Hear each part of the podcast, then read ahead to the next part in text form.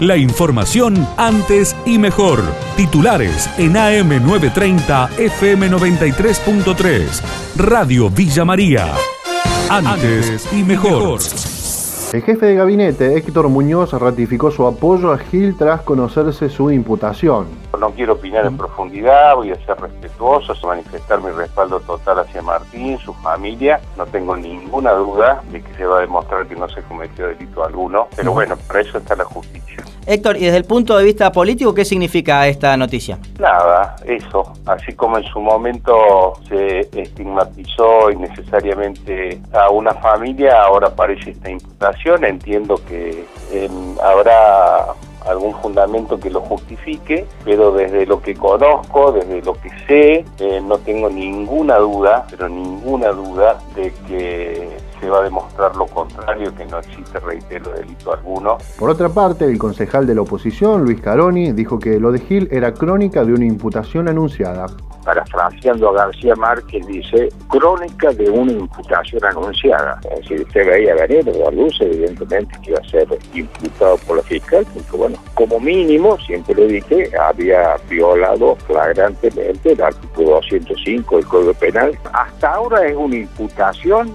la imputación significa solamente la sospecha que ha cometido un delito. Que el señor Martín Gil haga todo lo posible con las garantías del debido proceso para demostrar su inocencia. Va a ser difícil demostrarlo. ¿no? Oliva suma 189 casos positivos de coronavirus. Así lo confirmó a Radio Villa María el intendente de esa ciudad, Octavio Ibarra sigue hisopando, se sigue haciendo los test rápidos, siguen llegando los, informes de negativo y positivo y sanitariamente eh, estamos bien. El hospital Aval está controlado donde se aplica un protocolo especial porque es un nosocomio. Nosotros ya tenemos mentalizado que no nos tiene que alarmar el número, sino lo que tenés que tener presente es cómo dar respuesta de acuerdo a los casos positivos que tenga. O sea, todavía nosotros no tenemos determinado fue el caso C. Pero si usted me pregunta a mí, es como motivo de la irresponsabilidad social.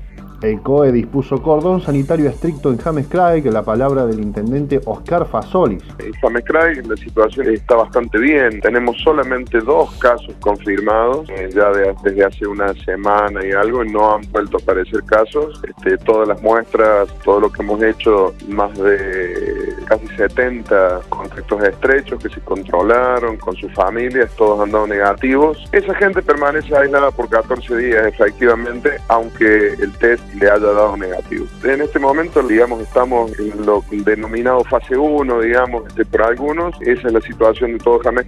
Tenemos controles en, Ruta 9 y autopista. Prácticamente toda la entrada y salida de la localidad está concentrada por autopista y efectivamente, este, excepto actividades permitidas, el resto nadie entra y nadie sale. Anunciaron obras millonarias para evitar inundaciones en los zorros. También beneficiarán a Colazo, Calchino Oeste y Carrilobo.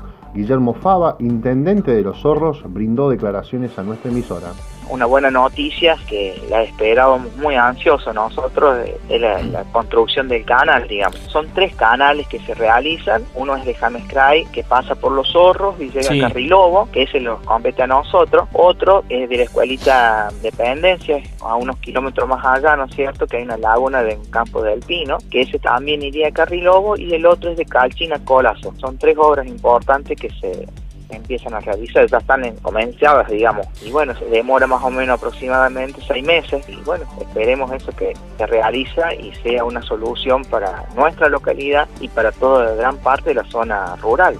Hay sectores que presionan para volver a la normalidad, lo manifestó Juan Monserrat, titular de UPC, al ser consultado por Radio Villa María sobre el regreso a las clases. Mire, yo no imagino nada, no imagino nada porque en esto creo que todos los que tenemos alguna experiencia de, momentos críticos en la cual vive la provincia, el país o el mundo, apelamos a quien saben. Y desde ese punto de vista me parece que allí en el comité de crisis hay todo un debate. Si ellos dicen que en agosto no están dadas las condiciones, será que no están dadas las condiciones y volveremos en otro momento. Lo que sí está claro que hay fuertes sectores que presionan a las autoridades este, para que vuelva a la normalidad. Hay muchos sectores que no entienden el tema de la pandemia, siguen pensando tal vez como el presidente Bolsonaro, que tiene una simple gripecita, entonces bueno, y, e, intentan que se vuelva rápidamente la normalidad y pasemos a otra fase de la vida. La información de Villa María y la región. AM930, FM93.3. Radio Villa María. antes y mejor.